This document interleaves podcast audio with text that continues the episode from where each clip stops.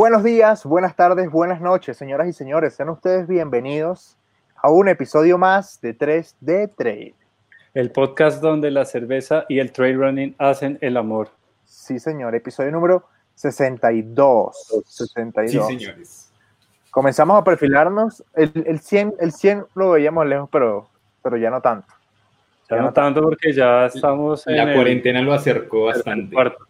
De hecho, justamente eh, me di cuenta ayer que con este episodio grabando, hemos o sea, grabado este episodio, hemos grabado la misma cantidad de episodios en cuarentena que fuera de cuarentena.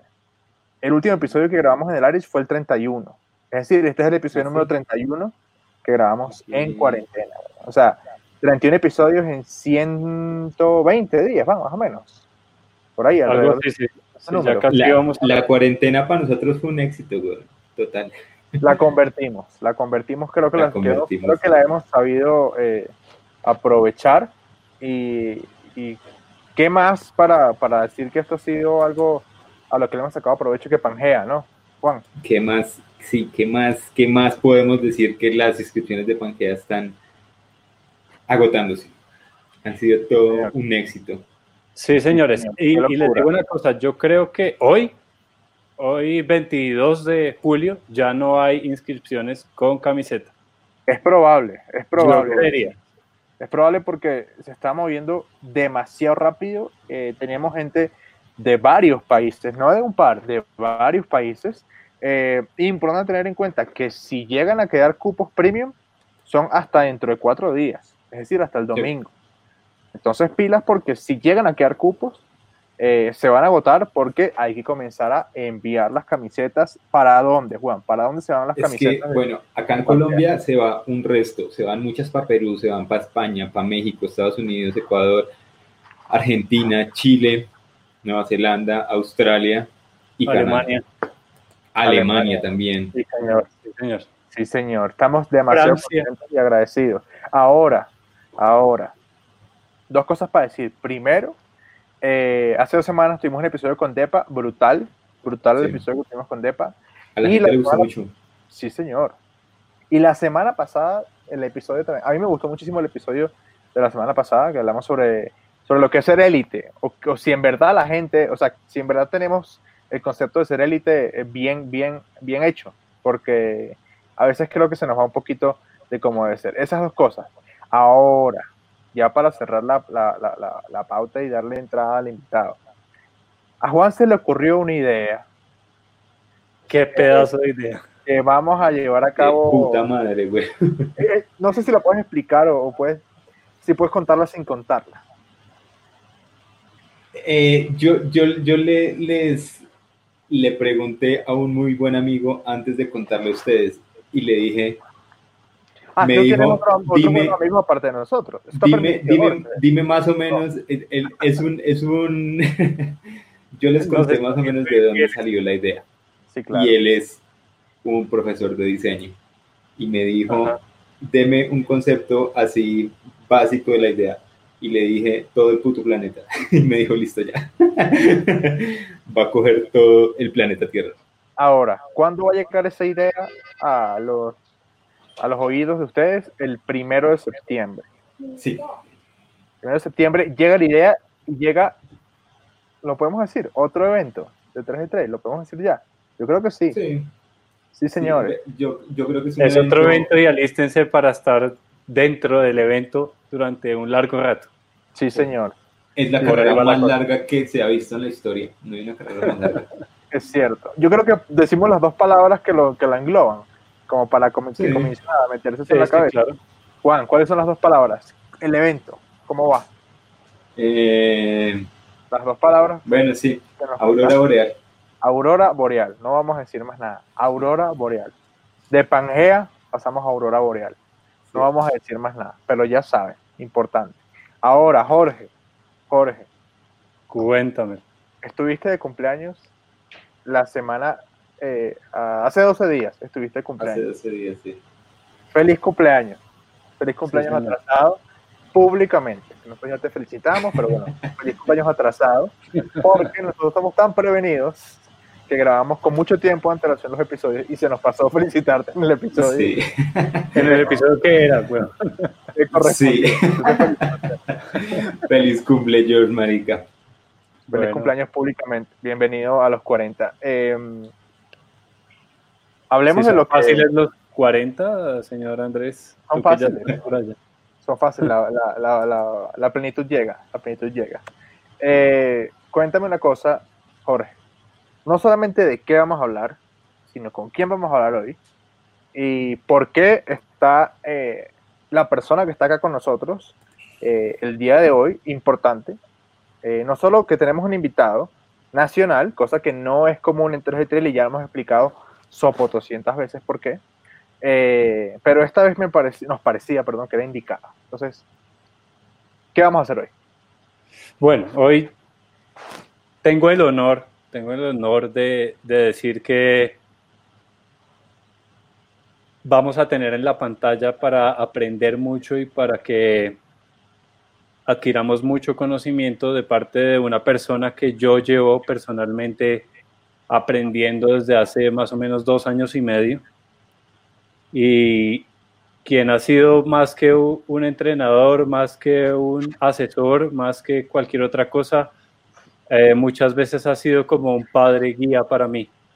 Eh, lo, lo traemos hoy aquí al, al programa con nosotros porque estamos eh, pensando en desarrollar un tema que sabemos que les va a interesar mucho y que es cómo volver a entrenar después de la cuarentena, cuando todo esto termine 100%, o cómo comenzar a llevar una vida más saludable que, y que es muy necesario por estos días. Eh, creo que de las reflexiones más importantes que ha dejado este 2020 es que todas las personas quieren o queremos comenzar a cambiar nuestros hábitos alimenticios, nuestros eh, las diferentes eh, rutinas que hacemos en el día para, para tener una vida más saludable, valga la pena redundar.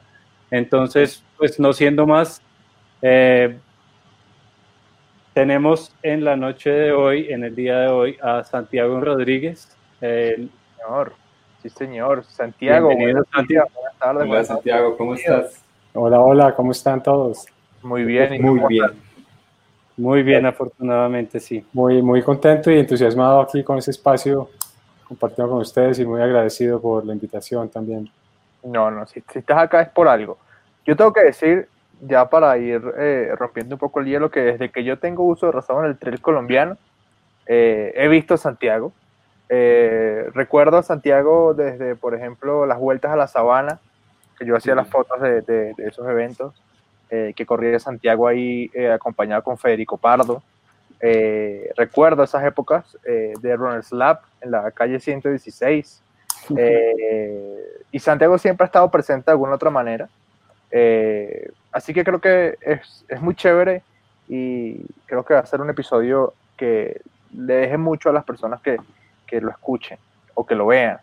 Entonces, eh, Santiago, a mí me gustaría dar un poco de inicio al tema, eh, básicamente preguntándote un poquito, eh, porque tú haces muchas cosas, pero me gustaría saber si es posible que tú te autorresumas en, en, en, una- en- en unas- un par de frases. Ok. De hecho, una buena descripción, porque hablar de uno no es como muy saludable porque puede sonar pretencioso. En, en la página que yo tengo, que se llama sr24fit.com, en la descripción de mi perfil lo hizo una hermana mía. Ese es un buen lugar donde me describe de una manera muy bonita que me, me gusta mucho porque es muy sincera y no tiene nada que ver conmigo pero sí tiene que ver lo que dicen las palabras y en, en resumen es, soy un estudiante de la vida de la vida que tiene que ver con, con la salud, con el equilibrio, con el balance, no solamente con el ejercicio, sino también con todos los aspectos alrededor del ejercicio que tienen que ver con una alimentación limpia, saludable, en el caso mío personal a base de plantas y productos no procesados, pero también tienen que ver con el estilo de vida, de aprender a manejar el estrés de la mejor forma, el dormir bien, en crear rituales, en, en, innovarse permanentemente. Y retomando las palabras de estudiante de la vida, hoy en día creo que es más fácil que nunca, si uno tiene una, una buena, una buena base, poderse autoeducar o continuar la educación, porque yo finalmente tuve la fortuna de estudiar por fuera y hacer una maestría en fisiología del ejercicio. Yo creo que eso me da las bases para tener mejor criterio, para seguir estudiando como ustedes y siguiendo a alguien que les guste o siguiendo un podcast o siguiendo un buen canal de YouTube o leyendo buenos libros. Y eso es lo que he hecho. Y mi filosofía está basada en, todo lo que hago, digo, siento. Y, finalmente ah, eh, decido hacer. Está basado en, en, en, ser, en ser en ser, en que todo sea aplicado producto de la experiencia. Entonces yo, yo busco primero, tanto en lo que hago para mí mismo y, a la gente que apoya, asesoro de manera gratuita y de manera no gratuita, porque lo hago de ambas maneras, de que todo esté basado en evidencia, lo que ha pasado por mí. Yo no, yo no comparto nada de lo cual no haya yo vivenciado mucha experiencia y, lo haya experimentado con muchas personas cercanas. Y esa experiencia siempre viene con, con, buena sustentación, lo que me hace más, dar mucha tranquilidad para, para, poder hablarla, porque al final siempre vamos a encontrar muy buenos caminos para conseguir ciertos o parecidos resultados, pero también al mismo tiempo hay muchos otros caminos no tan buenos para tener no tan buenos resultados. Entonces la capacidad para poder discernir y tomar buenas decisiones la da la buena base que cada uno de nosotros decida conseguir y, la, pueda mantener en el camino, que sea sostenible en el tiempo, siendo una persona enseñable, educándose, teniendo la posibilidad de reinventarse, de innovar, de, aceptar y de abrazar lo que, lo que hay, sabiendo que puede cambiar lo que hay a lo que puede pasar mañana y sin, sin, sin, importar, porque a veces nos sentamos en la palabra y pensamos que es para siempre no. Algo que se puede decir hoy o que puedo decir hoy puede cambiar en, ocho días, en 15, en 20, porque así es la ciencia, así es la evidencia. Claro. mi vida. Entonces yo sigo siendo, y espero seguir siéndolo, un estudiante de la vida equilibrada, sana, sostenible, y la baso alrededor de, de mi ejemplo. Busco que, por eso me mantengo tan activo, es tal vez una prioridad en, en, la forma como manejo mi tiempo. Ahorita en esta época de cuarentena, creo que nunca en mi vida había hecho tanto volumen de entreno, pero al mismo tiempo que lo hago puedo, puedo escuchar cosas, puedo aprender, puedo grabar podcast y lo he hecho. Yo, yo he hecho entrenamientos de 4 y 5 horas en donde, donde he podido leer un par de capítulos, donde he podido escuchar ciertos podcasts que, que me interesan mucho, donde he podido arrojar ideas de, de audio para luego grabar yo algo algo nuevo y novedoso, producto de tener mucho enfoque, mientras hago algo que de base no es al 100% de intensidad, pero sí me permite mantener una sólida base, que es lo que me gusta, porque al final quiero, como dice mi hermana, ese escrito de la página, no quiero parar, o no tengo intención de parar hasta los 80 o más, siempre y cuando tenga buena salud y sin importar que haya competencia o no. Yo ahorita antes de que arrancáramos les compartí que estoy en un reto personal montando bicicleta adentro de, que no tiene, no tiene nada que ver con ser más fuerte ni con mover la mayor cantidad de vatios, pero sí tiene que ver con ser muy consistente, muy disciplinado en no parar y en no dejar un día de hacerlo. En esta cuarentena, que no sé qué cuántos días llevamos, tal vez 103 o 104, creo que el lunes pasado dejé de hacer un día de ejercicio y me sentí rarísimo.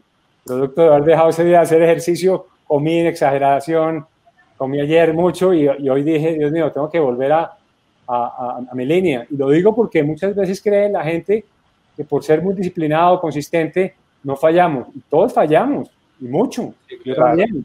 Entonces, eh, ese mismo ejercicio de estar abrazando ese presente que, que, no sabemos cómo va a ser el día de mañana, nos permite pues mantener esa humildad tan bonita que hay que mantener y darnos cuenta que en cualquier momento nos toca volver a empezar pero en la medida que nos mantengamos más conectados, más conscientes y más tranquilos, aprendemos a no tener que parar tanto, porque cuando uno comienza tantas veces, no avanza. Y cuando uno para y, comienza, para y comienza, se crea mucha frustración. Y es lo que creo que, que le pasa a la mayoría de la gente y en esta época.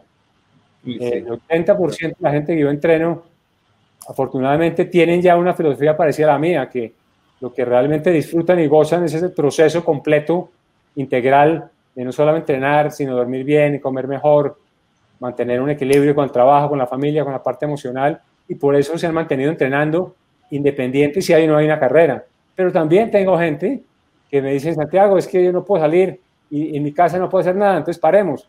Y bueno, yo tengo que también aceptar y entender eso. Y eso le pasa a la mayoría de la gente. Entonces yo creo que ese es un buen punto para que conversemos, que no era la pregunta, pero, pero, pero bueno. no, pero es, un punto inicial está muy perfecto. Bien. Está, muy bien. Hablemos, hablamos, hablamos de podcast, ¿no, Jorge? Sí, sí, sí.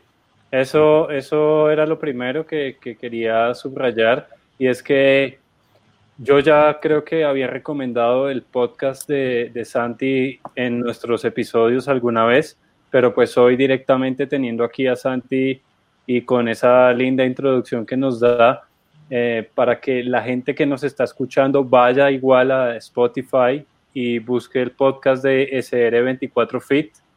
Y igual va a quedar abajo en los links. Va a quedar ahí en los links aquí abajo y que es un podcast que está lleno, lleno de contenido muy, eh, de mucho valor, sí, eh, que tiene, cada episodio es muy bien logrado y con, con material que es 100% eh, sin desperdicio, mejor dicho.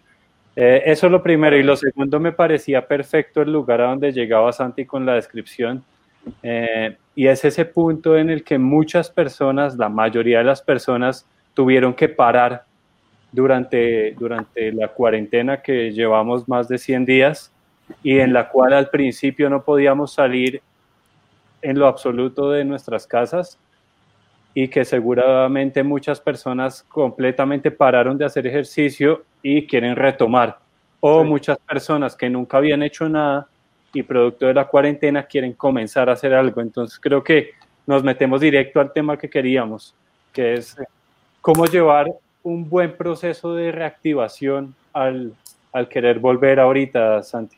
Ah, me, gustaría agregar algo ahí rápido como para la pregunta que creo que puede ser interesante y es, eh, pues yo, lo he vivido de primera mano, el tema de la, de la motivación y desmotivación constante, esos picos de, de, motivación y desmotivación, pero lo que yo más me he dado cuenta eh, es que creo que, bueno, es algo general, todos hemos manejado el proceso de una manera distinta, cada uno según su contexto, según su situación, pero mi pregunta va más si es posible, o desde el punto de vista del deportista, es qué pasa o qué ha pasado en la cabeza del deportista que puede estar sumergiéndose en esas situaciones de picos de motivación y desmotivación.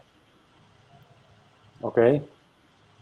Bueno, vamos a partirlo en dos partes. Voy a arrancar con, con, la, con la segunda parte que, Andrés comentó. Y indudablemente la gente que de una u otra manera compite a, cualquier nivel, sea a nivel élite o a nivel aficionado, competitivo o, a nivel de introducción, y sobre todo en la última, no sé si cinco años, última década, que se ha vuelto tan más que de moda, una tendencia, porque las tendencias entran para quedarse, y qué bueno que sea así, y es esa, ese, ese, intrínseco deseo por, por competir contra uno mismo en, en, esa primera carrera o en ese calendario de carreras como las de ustedes o las de montaña que hay en el país o las medias maratones o las maratones y los que tienen algo más de presupuesto y más experiencia se plantean una o dos carreras por fuera. Todo el entrenamiento siempre está centrado alrededor de eso, 8, 12, 16, 24 semanas. Y la gente ya ha pagado hoteles, ya ha pagado inscripciones y tiene todo listo y de pronto ha planificado sus vacaciones. Y de pronto le cortan esto, se lo cortan de un día para otro. Y, y tienen todavía la intención y, y la, y, la, y son tan ingenuos que creen que puede que pase todavía la carrera, pero ya nos damos cuenta que, es muy factible que por lo menos lo que resta del año, si no somos profesionales, pues no vamos a competir en ese tipo de ambientes. Entonces, es, es natural del ser humano que no esté emocionalmente muy preparado y que lo haya entrenado, pues que la desmotivación inicial sea casi que de parar, porque la pregunta siempre es, pero entonces, ¿para qué, para qué entreno si ya, si ya me cancelaron la carrera? O ya no, no va a poder viajar, ya no va a poder ir de vacaciones. Yo le he prometido a mi hija que íbamos a ir a tal sitio y que nos íbamos a quedar ocho días después o dos días después, después de la carrera y ya no. Entonces ahí entra una, una dualidad en, el pensamiento de cada persona de, decir, ¿cuál es mi, mi por qué de verdad? Y ese es el punto en el cual yo quiero enfocarme, porque muchas, muchas veces nos enfocamos en la voluntad, que la fuerza de voluntad es lo que hace que seamos capaces de levantarnos, y no es tanto la fuerza de voluntad, porque de hecho los que hacemos esto de una u otra manera nos fascina. Entonces cuando uno hace algo que le fascine, es, es obvio que, que, tiene, que requiere esfuerzo, pero no de sacrificio, es muy diferente un sacrificio a un esfuerzo. Un esfuerzo es algo que, que cuesta y que, y que, da mucha emoción al arrancar, inclusive así cuesta un poco al principio, pero terminar ni se diga, pero un sacrificio es casi que para una penitencia. Aquí no, aquí es un esfuerzo que vale la pena, pero sin embargo, al no tener esa, esa, esa, motivación de, de, la carrera, hay que entrar a, a mirar cuál es mi porqué real yo hacer esta actividad si es porque quería perder peso, si es porque quería ser parte de un grupo, si es porque quería compartir mis, resultados del proceso y fotos en Instagram o eventualmente compartir mi resultado con mi familia, que, que, también es importante porque el reconocimiento a todos nos gusta. Lo que pasa es que finalmente no es, no es la esencia que nos mueve. La esencia que nos mueve tiene que venir desde, desde adentro, tiene que venir ligado en las entrañas a la salud, al, al, que la disciplina la mostremos cuando nadie nos ve. A mí, a mí de, nada, de, nada, de nada tiene que ver decir que yo como bien, pero cuando me levanto a las 2 de la mañana y me como tres brownies que tengo en la nevera y nadie se da cuenta. Pero mi salud sí se da cuenta, porque cuando me hago esos exámenes después van a salir diferentes y yo voy a decir, pero tan raro, si yo, yo como solamente ensalada y, y legumbres, y, pero no le está diciendo la verdad ni hacia sí mismo.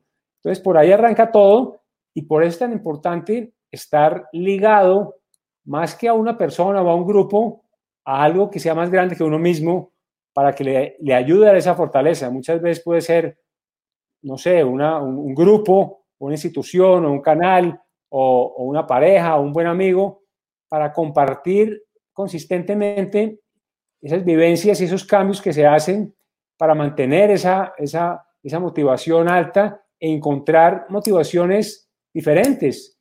Eh, fíjense que eh, se, han demorado y ustedes también en aparecer todos estos retos virtuales. Muchas veces nos toma mucho tiempo en despertar, en darnos cuenta, cuando coyunturalmente uno permanentemente puede tener retos virtuales siempre, independiente si estamos en cuarentena o no, y tiene que ver con, con cumplir ciertos volúmenes, con cumplir ciertas intensidades, con cumplir ciertos objetivos, así como hacemos en el trabajo, que nos ponen metas de números y, y de presupuesto, en, en, el trabajo y la vida es lo mismo y, yo, yo, tengo un, producto que, que, de hecho George ha participado, que se llama un reto de 21 días, que tiene que ver con el sueño, con los rituales, con el descanso, con la reparación, con la alimentación, con el entrenamiento, cómo integramos todo, entrenamiento oculto, y, y en cada área hay, hay, hay, diferentes metas y objetivos que cada uno a su, a su nivel y a su paso, pero ojalá lo tenga, puede conseguirlos. Lo importante es tenerlo. Y no, no importa si el del compañero es supremamente difícil de conseguir, lo importante es tener el de uno, porque muchas veces tenemos la tendencia de, de compararnos permanentemente con los demás y siempre vamos a ser pequeños, porque siempre va a haber alguien que hace todo de una manera mucho más rápida, mucho más, mucho, mucho, con más ahínco, más tiempo, con más intensidad, lo que sea. Por ejemplo, hoy, hoy vi un video de Froome mientras, en, la, cuarentena al principio, mientras todos los profesionales decían que, que hacer una hora de rodillas o dos del simulador era suficiente, él estaba entrenando ocho horas diarias. Él hacía cuatro horas de coro en la mañana y tres o cuatro por la tarde. Entonces, cada cual decide cómo lo hace y finalmente todo tiene, todos pagamos un precio, diferente precio, pero todo tiene, un todo tiene una recompensa y todo nos lleva a un resultado. Y para que exista un resultado, tiene que haber una, una acción. Pues la persona que se paraliza porque se desmotiva, yo le tengo que decir, eso no te conviene, porque eso es como una buena excusa. Hay muy buenas excusas y, hay muy buenas eh, razones para no hacer las cosas, pero todas nos llevan a lo mismo, a un eventual fracaso. Porque cuando yo no hago una actividad, no hay un resultado. Yo puedo batear 100 veces y si no le pego ninguna, tengo un resultado, cero, pero tengo un resultado porque aprendí algo en el proceso de no pegarle la bola. pero va a llegar un punto en que le puedo pegar una de 100 y ya tengo un resultado. Y en el camino tuve una, una enseñanza que me fortaleció el carácter y la cabeza. Entonces, el, el hacer con un plan, con algo de método, con algo de compañía y con un objetivo así sea totalmente personal, te mantiene no solo enfocado, sino conectado y de manera consciente, haciendo la actividad y sacándole provecho. Y entre menos paremos, mayor posibilidad de avance existe. Porque al final, cuando uno arranca un año de progreso, uno puede arrancar acá abajo y quiere llegar acá. Pero para llegar acá, no se llega de una línea hacia arriba, se llega así, subiendo y bajando, subiendo y bajando, pero siempre en movimiento. Porque el corazón nunca deja de palpitar, el corazón no se va de vacaciones. No, es que me voy de vacaciones, entonces voy a comer como un animal. Eso tiene, eso, eso tiene un precio. Me voy de vacaciones y dejo de entrenar, eso tiene un precio. Hazlo, no pasa nada. Yo te comprendo, porque si tú ves lo que quieres hacer, hazlo, pero tiene un precio. Entonces, eso es ese es el punto, es, es encontrar un buen aliado, un buen objetivo personal, es avanzar en el camino, abrazar el presente y disfrutar de lo que tenemos. Es que solo podemos salir dos horas. Bueno, qué maravilla que podemos salir dos horas. Fíjense la diferencia que era no salir a salir. Es, todo. Uno cuando no salía, yo hacía escaleras en mi edificio, eh, hacía cobre en mi casa, montado, tenía recursos. Pero, pero era raro, era diferente. Y me sentaba en el balcón y me quedaba ahí una hora y empecé a disfrutar, sentarme en el balcón a, mirar la calle. Fue espectacular. Y ahora todos los días me despierto, me baño con agua helada, me hago un té o un agua con limón o un café negro y me voy al balcón, me quedo ahí 10, 15 minutos y hago mis ejercicios de respiración. O sea, eso me enseñó este periodo, a disfrutar mi pequeño balcón y ese frío de la mañana. Eso no lo había hecho en 14 años que llevo viviendo acá. Entonces, uno nunca sabe de dónde aprende más. Y donde más aprendemos generalmente es de situaciones adversas. Y esta es la mejor situación para aprender. Estamos en movimiento. Miren lo que ustedes dijeron al principio. Hemos grabado más podcasts en este periodo que en el año anterior o algo así. Sí. Como por ejemplo, yo soy una persona que se llama AJ, Chef AJ, es una señora de 60 años espectacular, totalmente eh, whole food plant-based, cero sal, cero azúcar, cero grasa, es ella, no estoy diciendo que sea lo ideal de comer, pero es ella. Y en la, y en la cuarentena, durante 100 días, llevaba, llevaba como 120 episodios grabados, grababa cuatro diarios, una cosa brutal. Wow. Y cero, cero dinero, ella hace otra cosa. O sea, ella le puso un sentido de urgencia a su vida para crear comunidad adicional, pero más que crear comunidad, porque ya la tiene, es una, persona exitosa, no es youtuber, sin embargo, hacía cuatro sesiones al día, de una hora cada una. Entonces, depende de uno qué tanta fortaleza es capaz uno de implementar en cuanto a acelerador en una situación adversa. Y esta sigue siendo una situación adversa, pero es donde más provecho le podemos sacar si nos tomamos de algo y no, y no, y no, y no nos detenemos. Independiente de la velocidad, lo importante es mantenerse en movimiento, mantenerse conectado y mantenerse consciente.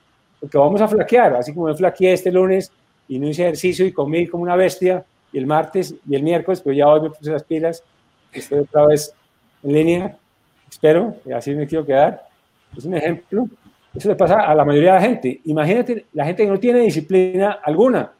Pues es normal que suban 5 kilos, 10 kilos, que salgan a la calle y, antes podían correr 5 kilómetros y ahora salen, y eh, suben en una cuestica con un por ciento, 1% de inclinación y no tienen aire, las piernas no tienen rotación. Obvio, por una semana que uno pare, requieren tres más para volver a la forma que tenía.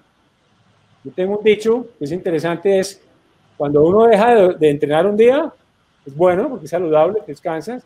Dos, no es a veces necesario, pero a partir del tercero ya las cosas empiezan a sentirse. Si yo salía al cuarto sin haber hecho tres días de ejercicio, me siento diferente, me siento regular, por no decir mal. Y aquí aplica lo mismo. Si yo dejo de entrenar un mes, tengo que tener la sensatez de entender que me va a tomar los de tres meses para volver a estar donde estaba cuando pensé que estaba en buena forma. Esa era la pregunta que yo quería hacer, exacto. Lo importante es entender eso, aceptarlo, abrazarlo, que es importante, darle valor e ir paso a paso para que la próxima vez que se nos ocurra querer parar, que no sea más de dos días, sabemos que estemos enfermos.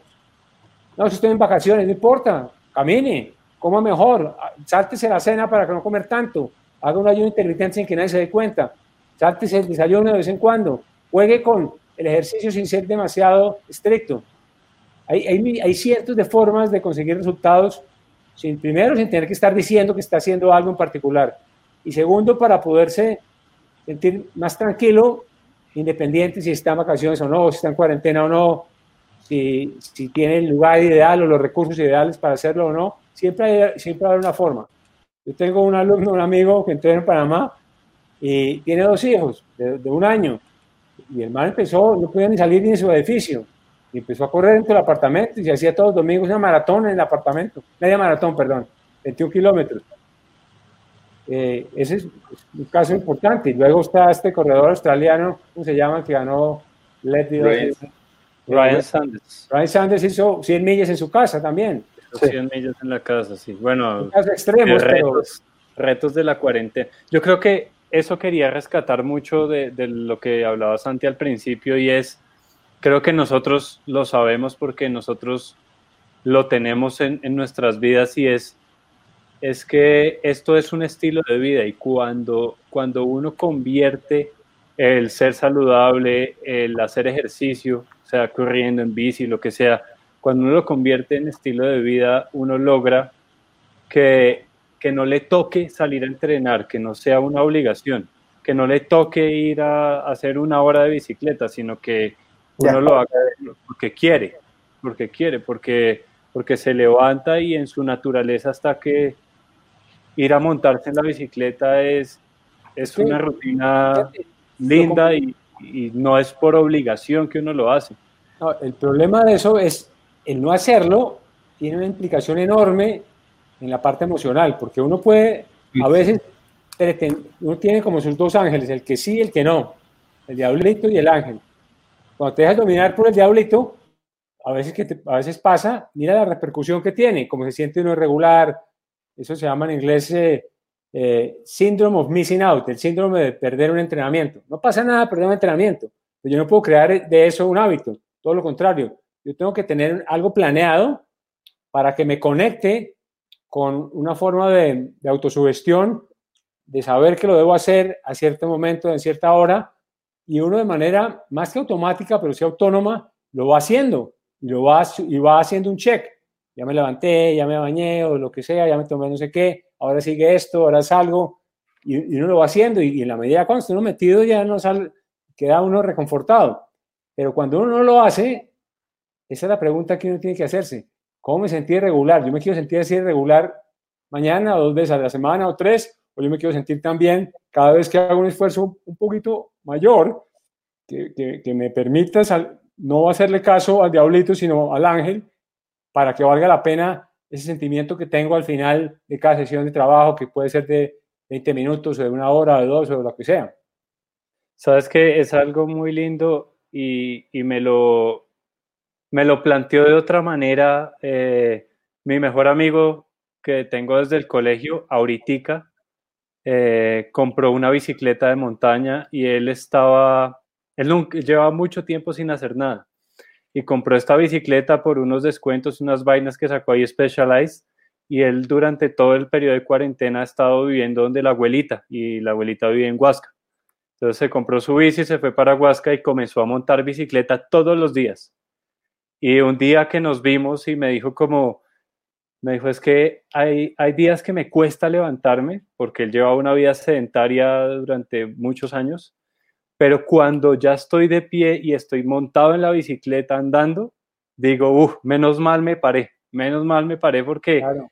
esa sensación de, de, felicidad que genera estar haciendo lo que uno quería es mucho más grande que luego decir como, mierda, me hubiera parado. Claro, me hubiera bueno. levantado hoy. Entonces, sí, sí. Sí, es muy, es muy acertado eso y creo que ahí está el punto más importante y es que estas cosas se hacen por amor y porque uno las lleva dentro de sí, más no por, por obligación o por un resultado o, y algo todo, competitivo. Y todo, todo, debe ir ligado a que el por qué sea muy fuerte y por eso es, uno tiene la oportunidad de acercarse a alguien cercano que lo quiera influenciar de manera positiva, tiene que ayudarlo a encontrar por qué lo quiere hacer y para qué lo quiere hacer. Que sea algo mucho más que ir a una carrera no sé dónde o, o, postear no sé qué, o algo que sea realmente que, es muy, muy fuerte y muy valioso para esa persona, que no tiene que ser lo que sea para uno. La esencia, que te mueva la, la, la, esencia en sí, y yo creo que eso es algo muy importante que por lo menos para mí me ha dejado la cuarentena y es hacer esa introspección de, de, de saber qué era el deporte para Juan Sebastián Herrera. ¿sí? El, el, deporte no, no es ni una carrera, el deporte no es postear, no es repostear una foto, el deporte es salir a tener buena relación conmigo mismo. Eso fue la... la y el deporte en un momento, eh, por una lesión del, del tobillo que tenía, era ir a darle vueltas al parqueadero de mi edificio. Claro. Hay, hay, una cosa que me gustaría aquí agregar a lo que dice Juan rápidamente, es que no fue una lesión de tobillo, sino que fue una lesión de los dos tobillos al mismo tiempo. Pero bueno. Pero por fin, por fin volviste, Juan, y te he visto por ahí. Es, es, es, algo súper importante que, que, bueno, y que cada persona saca, saca como esa respuesta de qué significa, ¿sí? Habrán personas que, que la respuesta será, si no hay carreras, pues no vuelvo a entrenar. ¿sí? Claro, claro. Hay una cosa que me gustaría aquí decir públicamente, y es que me he dado cuenta que Juan, dos cosas. Primero, ahora está activo en Strava, cosa que, que, que no hacía antes y que creo que Juan y, no. George y yo lo, lo, empujamos para que, para que se. Y lo segundo... Reloj, marica. Y lo segundo... me, me bajo y ya está subido. sí, sí, sí. Y lo segundo es que está corriendo, se nota que está corriendo para reencontrarse con correr. Se sí, nota claro. que está corriendo sin ver el reloj, se nota que está corriendo relajado y eso es muy valioso. Sí, sí. Y de, bueno, del, del, del, proceso que estoy haciendo, eh, antes de entrar a, a, a entrenar y a, y a, organizar eso, dije voy a darme julio para votar, sí, para quemar ese cartucho de querer salir a correr. Entonces salgo, corro, me tomo un tinto, tan, tan, vuelve y salga y haga esa conexión haga esa conexión muy fuerte. Ya claro. miraremos en agosto si, si, si me siento bien, o sea, haciendo entrenamientos específicos o algo, pero por ahora la, la, la, motivación es salir a correr, hacer lo que me gusta. Qué bien. Eso, eso creo que es... Eso está bien importante. Una cosa que me gustaría traer aquí um, a la mesa eh, para los cuatro es que eh, creo que ahí está, es, es un tema, hay un tema importante y lo que, lo, lo, creo que Juan es el mejor ejemplo, y es que a veces nos preocupamos tanto por lo que dice el reloj, eh, en lugar de preocuparnos o disfrutar de lo que dice nuestra cabeza o lo que dice nuestras piernas. Eh, no, to no todos podemos ganar, no todos podemos ser rápidos, hay gente que es lenta y que lo disfruta. Eh, creo que entro en ese grupo, a mí no me importa el tiempo, a mí me importa es eh, the journey, ¿sí? como el camino. Y me gustaría preguntarte, Santi, desde el punto de vista de, de entrenador, eh, ¿cómo mantener a, a, a, la gente, sean pupilos o no, pero la gente que, que te rodea, este, no sé si en términos sea positivo o motivado, pero cómo no dejarlos caer? Ok, muy, muy buena pregunta. Yo creo que la esencia de un buen entrenador independiente, que sea yo en este caso que me están preguntando, o asesor, es, es un buen compañero que acompañe, que entienda y que conozca a la persona. Porque, como tú lo dijiste, que tú no eres de los que les gusta el tiempo, sino te gusta más disfrutar el camino y el proceso, igual son los corredores. Hay unos que, aunque compitan, también tienen aspiraciones de pronto no, no basadas en, en tiempos, ni promedios, ni nada, pero si uno los conoce, los entiende, los puede potencializar hacia lo que más quieren y hacia lo que más necesitan. A veces tenemos temores de confrontarnos a nosotros mismos, es descubrir cómo le ayudamos a una persona a, a generarle mayor confianza. Y, y el, solo el producto de sentirse apoyada y acompañada por alguien, yo lo, yo lo he vivido desde que trabajo con tenistas y con squashistas y con atletas y corredores y de todo, que ahí se centra la diferencia de un, un, buen apoyo, de un buen asesor o entrenador a uno que sea menos bueno, por no decir que sea malo, porque creo que malo no hay nadie. Entonces uno tiene la mejor intención, lo hace con mejor ahínco y con, con mucho amor. Pero si uno es capaz de conseguir que la persona empiece a confiar cada vez más en sí misma, producto de acompañarla de la mejor forma, está al otro lado. Yo en este momento tengo gente que está entrenando como si fuera una maratón dentro de ocho días y están felices haciendo eso. Pero al mismo tiempo también tengo otras personas que están solamente manteniéndose y también están felices. Tengo unos que me dejaron de pagar, pero a mí no me importa porque se siente conectada conmigo y con su trabajo, porque no lo tiene ahora, también lo sigo apoyando. A mí eso me importa cinco.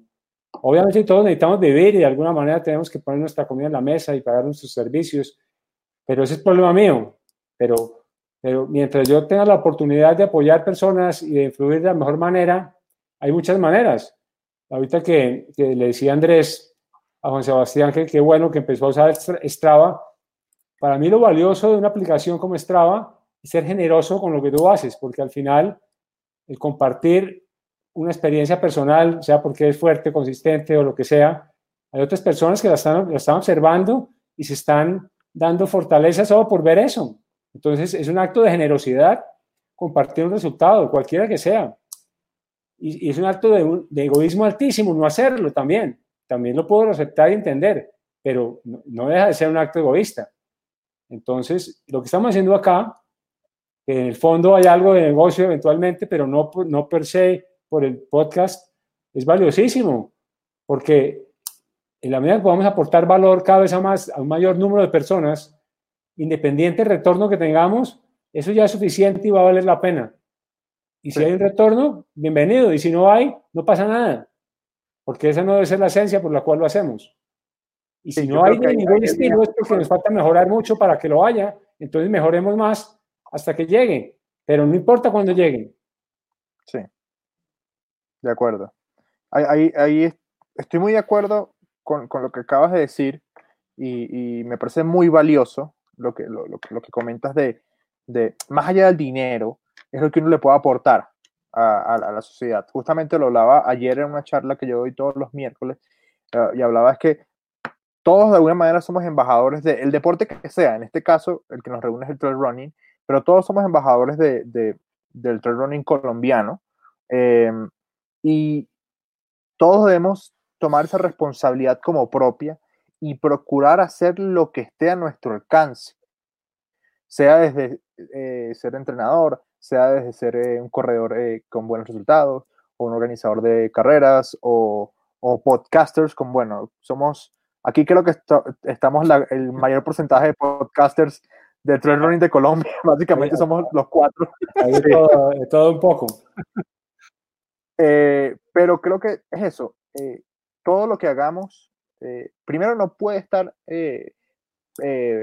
primeramente vinculado a recibir algo pienso que a veces debemos dar sin, sin, sin intención de recibir y creo que fue, aquí lo, lo pues, comento una, una, algo interno de nosotros, es que cuando arrancó la cuarentena dijimos, ok, ahora es que la gente va a necesitar más de nosotros, ahora es que la gente va a, va a querer tener más cosas que escuchar y distraerse. Y por eso nos mandamos, por lo menos en el primer mes de la cuarentena, hicimos tres episodios a la semana. Una cosa salvaje para nosotros. Eh, entonces sí, creo que es época y, y, muy acertado lo que tú dices. No sé ustedes qué opinen, Juan y George, de que a veces eh, es mejor aportar, eh, o creo que no siempre es mejor aportar sin esperar algo a cambio.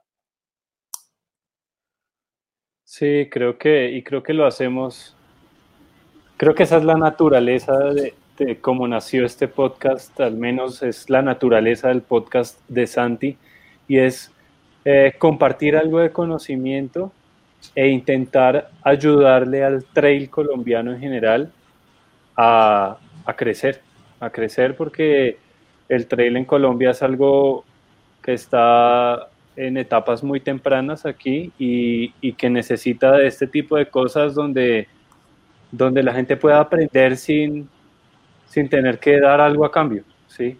sí. Entonces creo que, pues por eso fue que nosotros comenzamos a hacer esto y, y, pues han surgido muchas cosas por las cuales seguir y hay proyectos en mente por los cuales eh, seguir pensando que esto puede, puede seguir creciendo y podremos seguir ayudando a, al crecimiento de esta, de esta gran familia.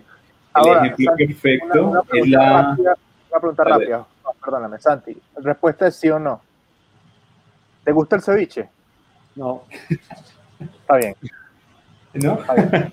Bueno, adelante. a menos que No, sea no. ceviche de mango con cebolla peruano. Totalmente. Claro, Ah. ceviche de mango con cebolla peruano, perfecto. No decimos más nada. Ese sí me gusta. Estaba pensando que la, la analogía perfecta es lo que estaba diciendo Santiago, que nosotros empezamos acá, vamos para acá y no importa que hay que seguir avanzando. Y yo creo que si nosotros eh, en algún momento llegamos a, a pensar, eh, porque digamos esos programas donde no, no hemos tenido tan buena audiencia o algo, y decidimos como hacer stop ahí, dejamos de avanzar y el ejemplo perfecto es la cuarentena. La, la- la cuarentena pudo ser un bajón para nosotros impresionante, pero no decidimos ni parar ni seguir igual, sino que aumentamos el paso. Y mira cómo estamos ahora. Sí, exacto. Y Si mira hiciéramos todo lo que, lo que hicimos en la cuarentena. Exacto. No se ha acabado todavía. Exacto. Todo lo Sí, seguimos haciendo en cuarentena. En la fase más, más, más heavy, eh, lo- logramos mucho que, que hasta nosotros mismos dijimos, como, "Puta, no nos veíamos haciendo es- estas cosas, ¿sí? Si nosotros hiciéramos esto por, por dinero o por los views o por la, no sé, por el reconocimiento, eh, no, no haríamos esto. Ya habríamos Haríamos otra cosa. Eh, a mí me Pero, gustaría pero tenemos un punto importante ahí, ya termino, y es que cuando alguien más eh, venga a hacer podcast o alguien busque podcast entre lo que sea en español, o alguien arranque, va a llevar cinco episodios y 3GT lo va a llevar 70, 80, 90 episodios. Ese es trabajo de hormiguita, uno a uno, uno a uno, uno a uno. Y cuando esto crezca, explote, vamos a estar nosotros. Así es. Sí, yo quisiera, yo quisiera que em, solucionáramos una de esas preguntas que, que planteamos al principio so- del episodio y que seguramente va a ser de mucha ayuda para la gente que, que nos escucha y todo el tema, eh, y es eh, implementar el ayuno intermitente. Eh, dentro de la vida cotidiana, yo soy un fiel testigo de cosas que decía Santi, por ejemplo, al principio, cuando, cuando hablaba de, que en el pasado los médicos le decían a uno, usted debe comer cinco veces al día y que de a pocos eso se fue desmitificando y gracias a la medicina funcional y todo el tema, Santi nos hablará mejor de eso. Hoy en día tenemos temas como el ayuno intermitente que eh, al menos a mí me ha, me ha funcionado mucho y me ha ayudado mucho a salir de, de unos temas de migraña que tenía en el pasado y de hipoglicemia eh, por acostumbrar mi cuerpo a estar sin alimento. Entonces, me gustaría mucho como que, que guiáramos un poco a las personas con unos pequeños tips para las personas como que quisieran comenzar a hacer ayuno intermitente eh, esporádicamente después de, de la cuarentena, de, este año. Ok, voy a, voy a tocar el tema muy, muy tangencialmente, porque es un tema muy, muy valioso, pero requiere de, de- de tiempo y de muchas explicaciones. Y tiene una cantidad de condicionamientos que tienen que ver con depende, porque al final todos los temas nutricionales no hay una única respuesta para ninguno. Hay una cantidad de condicionamientos que depende de la salud de la persona, se va- va- va- la persona va a responder de una u otra manera. Entonces, cuando uno se mete un tema de estos, yo no soy médico ni soy nutricionista, soy fisiólogo del ejercicio, un estudiante del tema, un practicante de esto hace varios años con, con, con todo tipo de experiencias y con buenos resultados. Pero eso no significa que porque yo lo hago de una manera o la gente lo hace conmigo en el reto es para todo el mundo. Primero que todo no es, no es una dieta, es un protocolo, es sencillamente eh, aprender a, a comer en dos momentos, a, a tener una ventana de alimentación más reducida en tiempo y una ventana de ayuno más, más prolongada en tiempo. Hay muchos tipos de ayunos, hay 16-8, 18-6, 24, 22-2, uno hace ayunos de 1, 2, 3, 4 días y mucho más supervisados para temas clínicos y, y problemas médicos importantes. Pero para temas de, de ejercicio, tampoco hay única, única, única forma de que Hay gente que aún sigue comiendo 5 o 6 veces al día y le puede funcionar. Yo no estoy en contra de eso. Yo no lo hago, no lo recomiendo, pero, pero es viable. Eso se llama una dieta de pajarito. Si la persona realmente es equilibrada y tiene, está en su peso y, come muy bien, pues lo puede hacer y, es, y es viable. Pero el tema del ayuno, para resumirlo, ahí se viene haciendo por cientos y miles de años. Lo que pasa es que en la última década, producto del premio Nobel, escuchan el podcast de, ayuno intermitente, creo que es el eh, podcast número 7, y está ya muy, muy avalado, no solo por la medicina funcional y no tradicional, sino por, por, muchas, muchos frentes. Eh, muestra cómo el cuerpo se, se repara, se regenera, se, sus, células se reciclan en periodos de, abstinencia, en periodos de ayuno, cuando uno duerme inclusive cuando hace ejercicio en ayunas se vuelve más eficiente usando su propia energía de la grasa como fuente de energía. Entonces, son temas que, que hay que probar, hay que experimentar, hay que validar y hay que verificar. Y eso tiene que hacer cada uno. Yo os invito al que escuche esto a que se informe, a que no me crea, a que vea, oiga los podcasts míos o cualquier persona. Hay muchos, hay cientos de líneas que pueden verlo y, practicarlo y en que lo empiecen a hacer como todo requiere adaptación, una persona como, como era George, hipoglicémica, es quien más lo necesita, porque es un problema, es una persona que ya está presentando problemas de resistencia a insulina a una, edad muy temprana. Pues con mayor razón lo necesita. Pero eso no significa que un día para otro le pueda decir haga 18 horas, vaya a entrenar dos horas porque le da la pálida y se va para la clínica y me echan la culpa. Pero no es porque, porque sea malo, es porque él no estaba en la situación para hacerlo en, en un principio de esa manera. Pero si gradualmente uno se da la opción de aprender a cenar más temprano. Por ejemplo, yo hoy me aseguré de comer, tenía a las 7 porque tenía esto y no comía a las 8 de la noche porque me gusta dejar dos o tres horas mínimo antes de irme a dormir para luego entrenar en ayunas y dejar 16 horas mínimo o 18 que estoy haciendo casi todos los días para comer mi primera comida. Y he aprendido y he enseñado a mi cuerpo a entrenar hasta 3 y 4 horas sin comer y a veces sin tomar líquido si no hay calor ni humedad. Pero eso ha tomado años y es muy efectivo para las carreras de larga distancia. Porque cuando uno lleva una carrera a larga distancia y come algo, es como si se metiera eh, gasolina de alto octanaje. Lo siente, pero hasta acá de una manera muy efectiva. Pero el aprender a adaptarse, no hacerlo, primero, es, es muy valioso el proceso y segundo, uno se da cuenta que no pasa nada y que lo puede hacer y que lo puede hacer muy bien y además se siente muy bien. Entonces hay que arrancar con calma. Yo recomendaría hacerlo uno o dos veces por semana, hacerlos cuando hagan entrenos de calidad baja, no, no de calidad alta, o sea, intensidad baja, eh, dejar 14 horas, o otra opción es dejar al menos 4 horas después de haberse despertado, incluir el entrenamiento ahí para luego hacer la primera comida. La primera comida no tiene que ser a las 6 de la mañana, ni a las 7, ni a las 8. La palabra es desayunar, breakfast, romper el ayuno. ¿A qué hora? La hora que sea. Puede ser a las 10 de la mañana, puede ser a las 12 del día, pues a las 2 de la tarde. Es la primera comida y la más importante de todas. Las comidas de, de, la mañana y, de, y la primera comida son las más valiosas, ahí sean las mismas que hagamos en la noche, porque el cuerpo va a estar activado, está quemando mayor calorías por, por, densidad de, calorías en, la ingesta.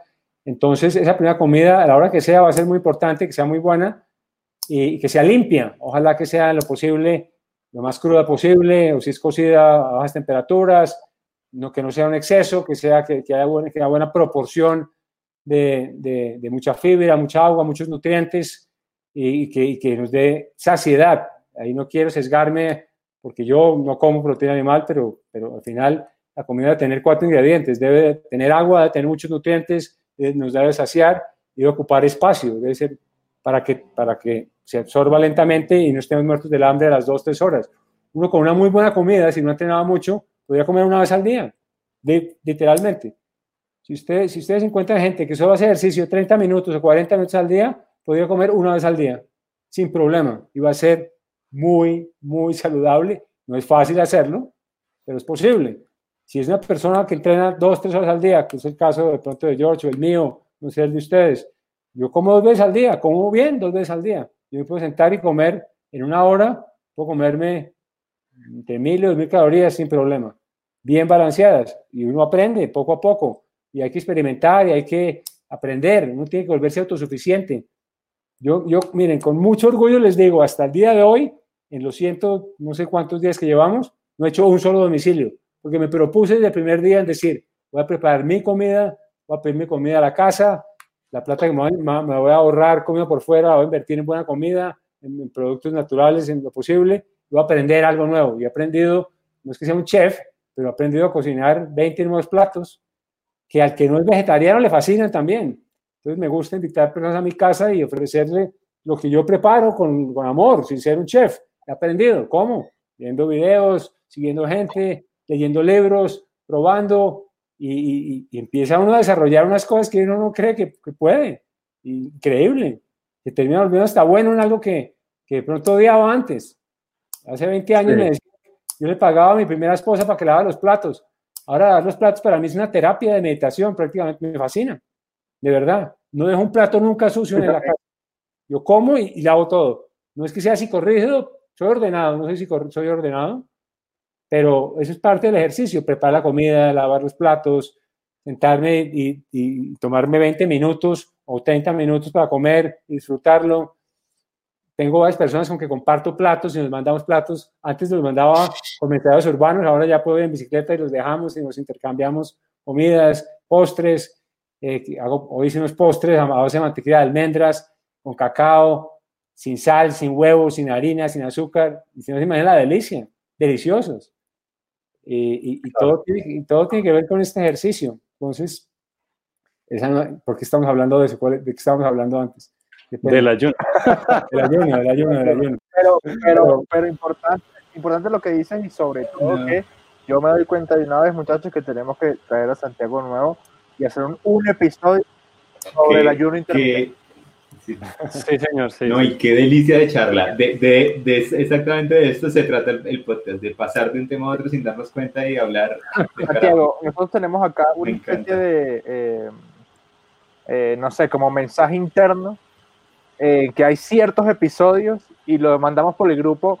Mientras tú hablas, nosotros hablamos por el grupo y decimos, este es un episodio de escuchar, no hable. Sí, sí. Y nos pasa contigo, nos pasa con Remigio Guamán, nos pasó con Mariano Álvarez de Patagonia Rones. Con Silvana. No con Silvana. No hablen, con Silvana. no hablen escuchen. Así que sí, eso es muy valioso para nosotros. Eh, sí, creo que... Yo te quería preguntar, Santiago, algo así, eh, como que está el mito ahí. Entiendo que tú ya estás volviendo a, a correr afuera, ¿verdad? Sí. Eh, ¿Cómo haces con el tema de, de, de la mascarilla, del el tapabocas? Yo ¿Qué uso recomiendas un para eso? Yo uso un buff, uso un buff pequeño, así, me lo pongo atravesado, me cubre hasta acá, y cuando estoy solo me lo bajo y me, lo, me cubre la boca, y puedo usar gafas y no se empañan, pero cuando hay gente o hay policía me lo subo un poquito, me lo vuelvo y me lo bajo, pero con un buff es, uno con un buff puede respirar bien, lo puede tener encima de la boca sin problema y puedes hablar, las gafas no se empañan y funciona bien, okay. y es permitido. Y si han dado cuenta, los profesionales en el mundo entero lo que usan. Entonces, pues es como sí. ese permiso que, que, que, nos han dado a todos de, de, poder usarlo y nunca me han dicho nada. Sí, sí, sí. Eso okay. Pero ahí sí. Ahí de, sí. de, hecho, de hecho, tengo unos de, de, de, la marca con el reto que les ofrezco dos de regalo para que los rifen ahorita y me dicen que los mando. Muchísimas gracias. Bueno, no, los rifan el día que cuando quieran y me, me los piden con este episodio, hagamos una cosa, ya, ya, ya, ya la tengo la dinámica. Eh, estén escuchando o estén viendo, no importa, tienen que ir ya a la publicación de Instagram de nosotros, ¿ok? Eh, y escribir yo quiero eh, en un comentario, yo quiero el headword de arrobas sr24fit. Aquí lo estoy poniendo en la pantalla para quienes ven. Yo quiero el headword de sr24, arroba sr24fit si están escuchando o viendo, vayan ya y lo escriben. Y entre todos los que hagan este comentario de aquí al episodio de la semana que viene, sorteamos los dos cuellos, si les parece. Perfecto. Uno blanco y uno negro. Perfecto. Perfecto. De buenísimo. buenísimo. Eh, chicos, eh, bueno, episodio número 62 de 3 de 3, Santiago, supremamente agradecidos. Creo que esto fue el primero de probablemente dos o tres episodios con Santiago que haremos a lo largo del tiempo, porque sí, vale muchísimo la pena de información. Jorge estuvo una vez en un, en un, evento que hicimos en el que invitamos a Santiago que se llamaba Malta Seas Running, que fue súper divertido porque hablamos sí. de fracasos, historias de fracasos, y recuerdo que nos contó algo sobre una carrera de aventura Sí, sí, En el Amazonas. de Amazonas. Sí, sí, sí, sí, sí, sí, una recuerdo, historia muy valiosa. recuerdo, recuerdo. Con Liliana, Eh, con Liliana Ochoa. Exacto, exacto, con Lili. Así que nada, eh, chicos, a todos los que, los que nos escuchan, nos ven, eh, gracias por, por, por formar parte de esto. Rápidamente decirles que tienen que, que conect- que suscribir al canal de YouTube y dar una reseña en Apple Podcast. Juan, Una cosa antes, eh, un libro que recomiende Santiago de podcast, al- alimentación. Ah, un libro que recomiendo, tengo muchos libros de alimentación, pero uno se llama eh, Atle- Atleta sin carne, ese es uno. Otro eh, en inglés se llama Forks Over Knives, no sé si lo hay en español, que es, que es tu- cuchillo sobre, eh, Tenedor. sobre cuchillo, que es comer en lugar de ser operado. Eso Sí. tiene que ver con todo el, problema, el, el- el concepto de Plan Base de Forks Over Knives, del documental. Otro eh, es, es, eh, eh, de George McDougall que se llama eh, Starch Solution. Starch son, son, son carbohidratos complejos con mucha fibra. ok. Ese se llama Starch Solution. Todos los, los hay en inglés, no sé si los hay en español, yo- pero es posible que sí. Otro, Am- Unprocessed, no procesado, de, de Chef AJ. Ok. Y, Y un para correr, eh, uno que se llama Correr con la, con la mentalidad de meditación. Ok. Ok, en inglés se bueno, llama Running with the Mind of Meditation. Ok. ok. Y un podcast que recomiendes, no tiene que ser de nutrición ni de correr. Al de Rich Roll. Lo que pasa es que es en Bien. inglés. Sí, buenas, sí, sí. buenas, buenas. Es Sí, tremendo. Sí, aquí lo seguimos mucho. Y, y alguien para seguir que vale la pena en todo sentido, el doctor La Rosa, argentino mé- médico funcional. Trabaja en la clínica de terapia metabólica que ven, que ven pacientes oncológicos con métodos alternativos muy valiosos como eh, dosis extremas de vitamina C intravenosa y tienen una evidencia gigantesca en resultados. Y, en- y él en particular tiene un canal de 500 mil seguidores donde saca un video todo- todas las semanas extraordinario. Doctor La Rosa. Vamos a buscarlo y lo dejamos acá en los comentarios entonces. Los links, sí. Sí, señor. Gente, episodio número 62 de Traje Oficialmente, a partir del próximo episodio, vamos a tener más episodios en cuarentena que fuera de ella. Es Sí. oficial. Así que nada, cuídense mucho, sean buenas personas. Nos vemos pronto. Lávense las manos No pateen perros. y no pasen a los perros. Un abrazo Y para todos. todavía usen tapabocas. Gracias. Muchas gracias. Un abrazo para todos. Nos vemos. Chao. Chao, chao. Adiós. Gracias.